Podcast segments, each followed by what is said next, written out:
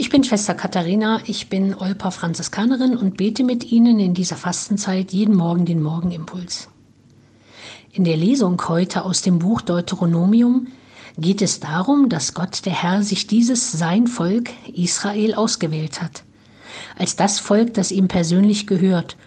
Und weil er sein Volk Israel liebt, achtet er auch nach tausend Generationen noch auf den Bund, den er einst mit seinem Volk geschlossen hat. Und es werden all die Taten aufgezählt, die er einst für sein Volk getan hat.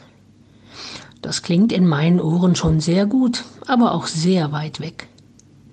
Andererseits, wenn ich das so bedenke, haben ja viele von uns schon mal im Leben einen Bund geschlossen. Um in dem Sprachgebrauch zu bleiben, wir sprechen vom Taufbund, den wir in der Osternacht immer wieder erneuern, dem Bund der Ehe, ein Ordensgelübde einer Priester- oder Diakonweihe, einem Arbeits- oder Dienstvertrag und so weiter. Da bin ich auch erwählt worden und habe selbst erwählt. Wie ist es da so mit meiner Treue über Generationen oder wenigstens über eine oder mehrere Dekaden? In der Sinus Jugendstudie steht die Treue immer an vorderer Stelle, weil viele Jugendliche merken, dass Untreue und Trennung immer schlimm ist und schwierige Langzeitfolgen hat.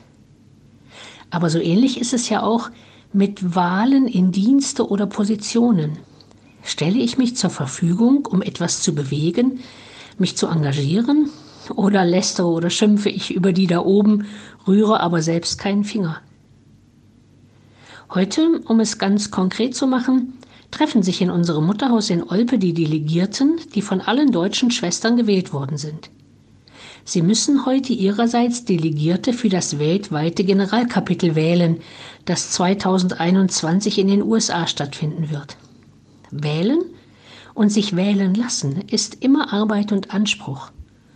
Und in all dem täglichen, oft so banal wirkenden Wählen, Auswählen, gewählt werden, glaube ich fest auf die Zusage Gottes, dass er denen, die ihn darum bitten, seinen Heiligen Geist schenkt für alles, was sie dann zu tun, zu lassen, zu wirken haben.